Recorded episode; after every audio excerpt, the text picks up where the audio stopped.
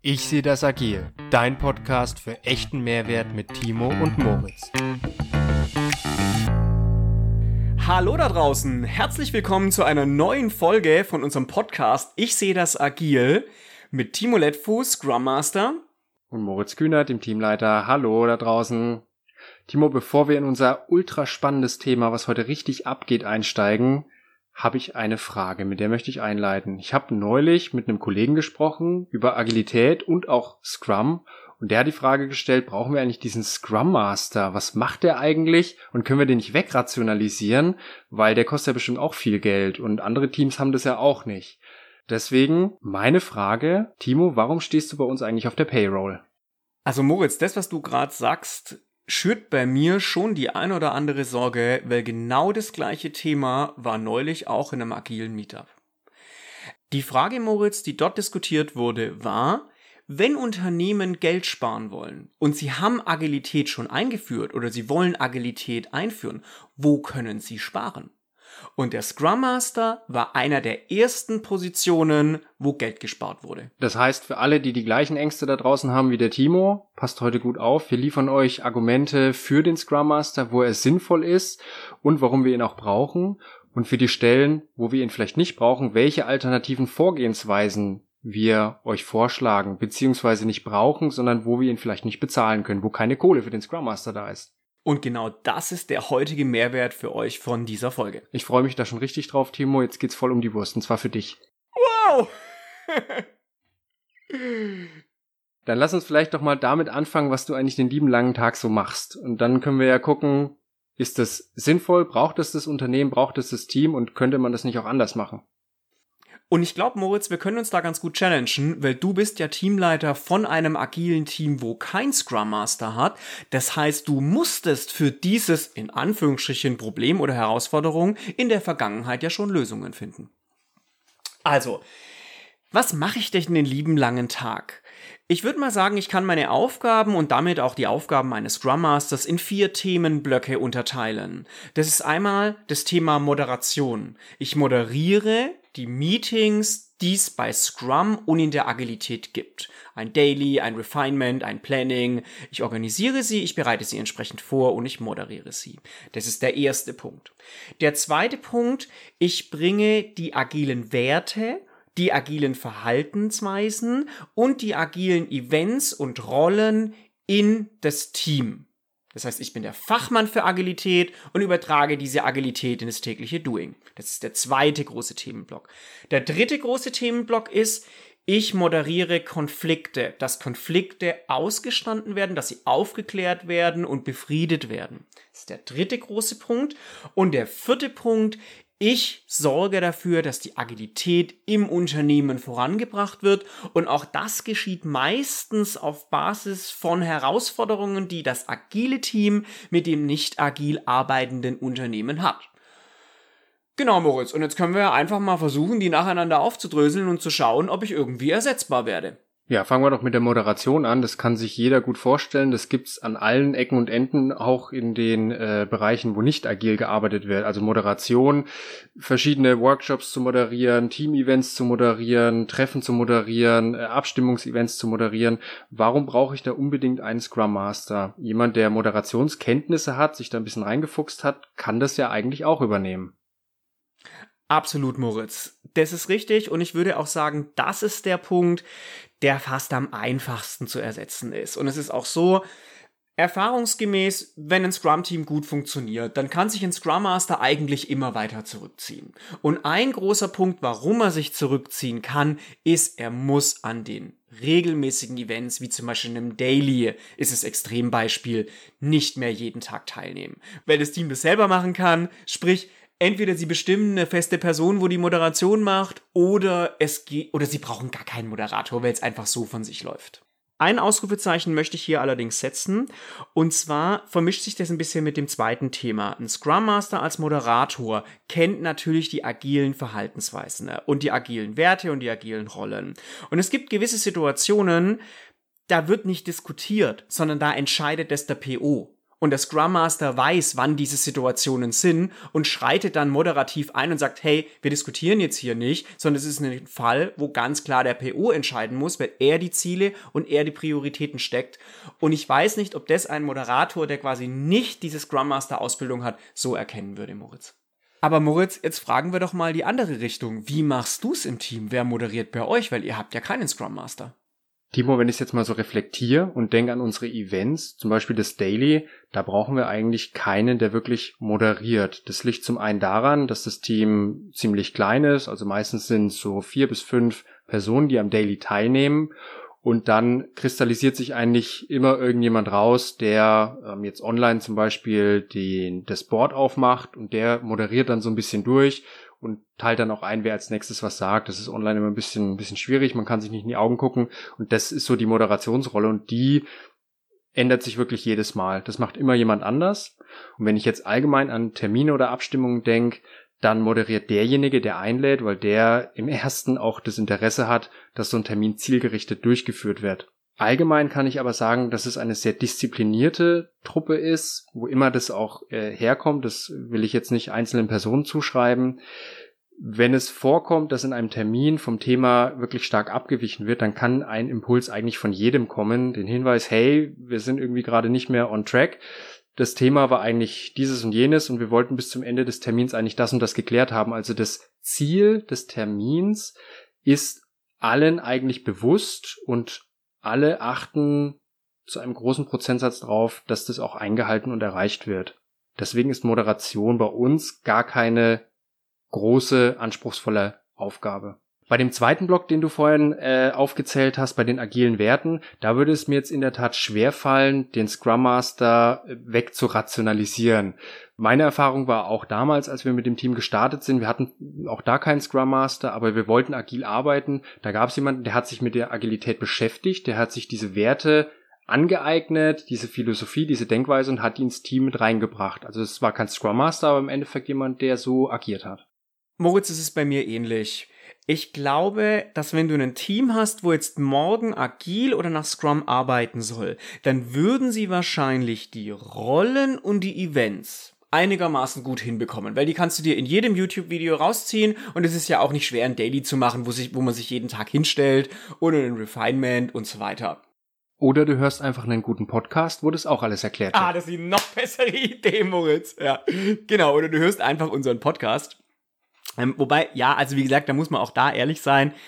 Ihr kriegt die Rollen hin, ihr kriegt die Events hin, aber Agilität ist ja noch mehr. Agilität sind ja Werte, Prinzipien, Verhaltensweisen, das kontinuierliche Adapt and Develop, das kontinuierliche auf Transparenz schauen und da braucht jemand Erfahrung. Also ich würde sagen, ich bin jetzt seit starken zwei Jahren Scrum Master, habe zwei verschiedene Teams betreut und nach einem Jahr habe ich es gerafft gehabt.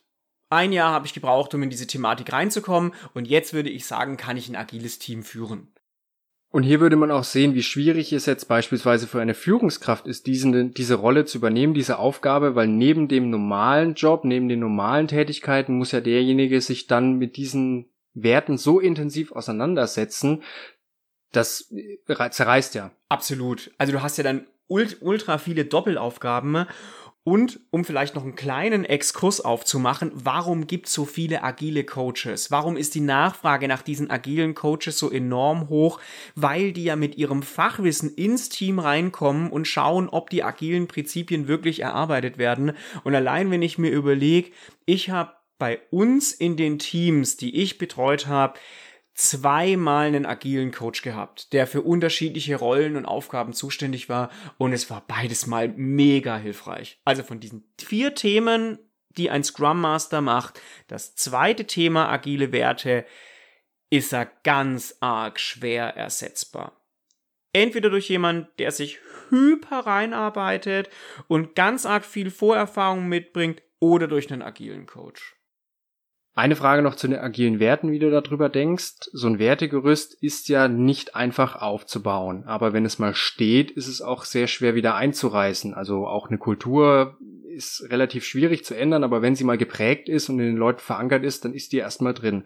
Glaubst du, dass in diesem Punkt der Scrum Master am Anfang sehr stark gebraucht wird, aber später weniger und wenn dieses Wertegerüst mal steht, er eigentlich nicht mehr gebraucht wird? Also die Erfahrung, die ich gemacht habe, ist, dass ein Scrum Master für das Wertegerüst vor allem in der Mitte einer Teamentwicklung gebraucht wird. Am Anfang beschäftigt sich auch ein Scrum Master damit, werden die Rollen gelebt, werden die Events gelebt und durch diese Rollen und Events werden die agilen Werte den Leuten ja ein Stück weit schon beigebracht. Also das Stichwort ist Transparenz durch eine Retrospektive oder durch einen Daily. Und dann gibt's ja aber noch andere agile Werte, wie zum Beispiel das Thema Mut. Und diese Punkte kommen dann vor allem, wenn die Rollen und die Events mal sitzen dann musst du bei den Leuten darauf schauen, dass auch diese dahinterliegenden agilen Werte bearbeitet werden und nach vorne entwickelt werden. Und das kann meiner Meinung nach eigentlich nur ein Scrum Master machen. Und wenn du dann mal gegen, ich will jetzt nicht sagen Ende des Teams, weil das klingt irgendwie so blöd, wie wenn das Team dann irgendwann bald zu Ende gehen würde, sondern wenn dann ein Team mal reifer ist, dann ist es schon richtig, dann brauchst du diese intensive Arbeit des Scrum Masters nicht, nur, nicht mehr so sehr, weil dann steht einfach das Wertegerüst und dann wird's eigentlich nur verändert, wenn irgendwas passiert, wie ein Teammitglied geht, ein neues Teammitglied kommt dazu oder irgendwelche krassen Umweltbedingungen ändern sich. Okay, aber ich denke, der nächste Punkt, den du vorhin aufgezählt hast, Thema drei, die Konflikte, da wird sich im Unternehmen langfristig wahrscheinlich wenig ändern. Da gibt's mal mehr, mal weniger, aber ganz ohne Konflikte wird's nie auskommen. Wie siehst du es hier? Rolle Scrum Master, ist der unbedingt notwendig oder könnte man das auch jemandem anders geben? Also hier würde ich sagen, Moritz ist der Scrum Master am ehesten zu ersetzen, weil Konflikte zu lösen ist eine klassische Aufgabe der Führungskraft. Und dann nimmt der Scrum Master der Führungskraft ein Stück weit die Arbeit ab. Das ist letztendlich cool. Die eine Führungskraft findet es gut, die andere Führungskraft findet es schlecht. Da würde ich jetzt einfach mal auf unsere vorige Folge verweisen. Aber ja, also da ist das Scrum Master ersetzbar. Da muss ich gar nicht um den heißen Brei herumreden. Könnte auch das Team zumindest interne Konflikte ganz eigenständig und selbst lösen, nach deiner Erfahrung? Also ich finde, um Konflikte zu erkennen, brauchst du eine Person, die eine sehr hohe emotionale Intelligenz hat. Weil je früher ein Konflikt erkannt wird und bearbeitet wird, desto besser ist er zu bearbeiten und ist er zu lösen. Und um einen Konflikt früh zu erkennen, brauchst du eine gewisse Sensibilität.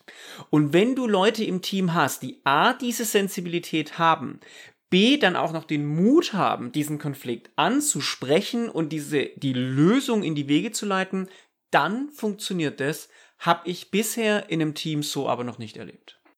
Okay, das ist bei uns dann tatsächlich doch ein bisschen anders, weil die, ich sag mal, also innere Konflikte haben wir so gut wie gar keine im Team rein, aber außerhalb des Teams doch schon öfter. Da eckt man hier mal an und eckt man da mal an. Und bis zu einem gewissen Grad ist mein Eindruck, dass es sehr gut funktioniert, dass auch die Teammitglieder selbst diese Konflikte lösen und nur wenn es wirklich nicht mehr weitergeht, dann jemanden brauchen wie die Führungskraft zum Beispiel, wenn es über viele Bereiche hinweg sehr komplexe Probleme gibt, aber jetzt rein auf der Arbeitsebene auch teamübergreifend oder bereichsübergreifend ist meine Erfahrung, dass diese Konflikte sehr, sehr gut lösbar sind von den Mitgliedern selbst. Moritz, das muss ich vielleicht noch mal ein bisschen ergänzen. Und zwar, ich dachte, du meinst jetzt nur die Konflikte innerhalb des Teams.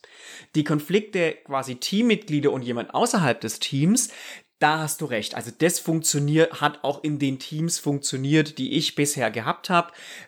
Zumindest den Konflikt zu erkennen, Konfliktbearbeitung ist vielleicht nochmal ein anderes Thema, aber auch da kann ich dann wieder auf die Führungskraft verweisen. Also wenn einfach jemand im Team einen Konflikt mit jemand anders außerhalb des Teams erkennt, dann ist es die klassische Arbeit des, Führ die Führung, des, der Führungskraft, diesen Konflikt zu entschärfen, wenn es das Teammitglied nicht selber kann. Und manch, manchmal oder auch oft können sie es auch selber. Ist ja auch die Frage, ob es effizient und effektiv ist, dass das Team selbst diese, ich nenne es mal, externen Konflikte löst. Muss man sich ja auch beantworten. Das ist richtig. Und ich würde vielleicht da ein bisschen zum nächsten überleiten, zum nächsten Thema, Moritz, weil da geht's ja um das Thema Agilität im Unternehmen voranbringen. Und das ist ja oft Basis eines, oder oftmals ist ja der Konflikt die Arbeitsausgangsebene, wovon du startest, um im Unternehmen die Agilität voranzutreiben. Also wir hatten letztes Mal das Beispiel mit der Rechtsabteilung. Wenn du einen agil arbeitenden Bereich hast und einen nicht agil arbeitenden Bereich, wie zum Beispiel die Rechtsabteilung, und es gibt hier einen Konflikt, ist es natürlich super, wenn du einen Scrum Master hast, der einfach die gegenseitigen Werte versteht und hier Konflikte vermitteln kann. Wobei man auch hier sagen muss, hast du hier eine gute Führungskraft, die agil denkt und die agilen Werte verinnerlicht hat, dann kann er das ein Stück weit auch. Sie und er, um gendermäßig korrekt zu bleiben, Moritz. An der Stelle aber nochmal mein Hinweis von vorhin. Klar, es kann auch jemand anders übernehmen, aber es ist eine Riesenaufgabe, Agilität im Unternehmen zu verankern und alles was hier beispielsweise eine Führungskraft extra machen muss, geht irgendwo von einer anderen Tätigkeit, für die die Person eigentlich vorgesehen ist, wieder weg. Also immer die Frage stellen, ist es effizient und effektiv, sowas umzuschichten? Ich denke, das zieht sich auch generell durch alle Fragen durch. Mit Biegen und Brechen lässt sich wahrscheinlich alles irgendwie ersetzen. Ähm, auch das mit den agilen Werten, klar, ich kann jemanden abstellen und sagen, du bist jetzt dafür verantwortlich und sieh zu, wie du deine andere Arbeit trotzdem hinkriegst. Ob das so gut funktioniert, auch im Sinne des Unternehmens, das bezweifle ich. Von den vier Blöcken, Timo, wie würdest du denn einschätzen, auf welchem arbeitest du wie viel Prozent? Weil manche lassen sich einfacher ersetzen, das haben wir schon rausgefunden, wie die Konflikte, das kann auch die Führungskraft machen, ist auch eine Aufgabe. Und andere, die sind eher schwieriger zu ersetzen, weil sie auch sehr zeitintensiv sind. Wie ist denn die prozentuale Verteilung deiner Arbeit auf diese vier Blöcke? Was ich gemerkt habe in meiner langjährigen Erfahrung jetzt, dass es sehr unterschiedlich ist. Am Anfang ist ein Scrum Master vor allem mit Moderieren beschäftigt, mit Moderieren, ähm, agile Werte, agile Prinzipien ähm, reinzubringen. Nebenher würde ich jetzt mal sagen, die Konflikte zu lösen. Und wenn dann ein Team reifer ist, dann geht's vor allem darum, die Schnittstellen nach außen zu entschärfen und die agilen Werte in einem Unternehmen zu platzieren. Aktuell ist es so, ich habe ein sehr gut funktionierendes Scrum-Team. Und ähm, deswegen ist meine Hauptaufgabe vor allem das Thema Agilität in das Unternehmen gerade zu bringen. Und da geht's ganz arg viel, wie gesagt, darum, um das Thema Stakeholder Management, was entstehen für Konflikte, wenn agile Teams mit nicht agilen Teams im Unternehmen zusammenarbeiten, wie schafft man es, dass die sich gegenseitig verstehen, dass die Werte verstanden werden, dass man da Kompromisse findet. Und das nimmt schon einen sehr großen Anteil meiner Zeit gerade zur Verfügung. Und wenn ich mir überlegen würde, wenn es da mich nicht geben würde und du willst trotzdem agil arbeiten, ne, bedeutet es ja, das muss jemand anders machen. Und da fällt mir eigentlich nur zwei Richtungen ein. Entweder das macht einer im Team oder es macht die Führungskraft. Das muss man mögen und man muss die Zeit da dafür haben.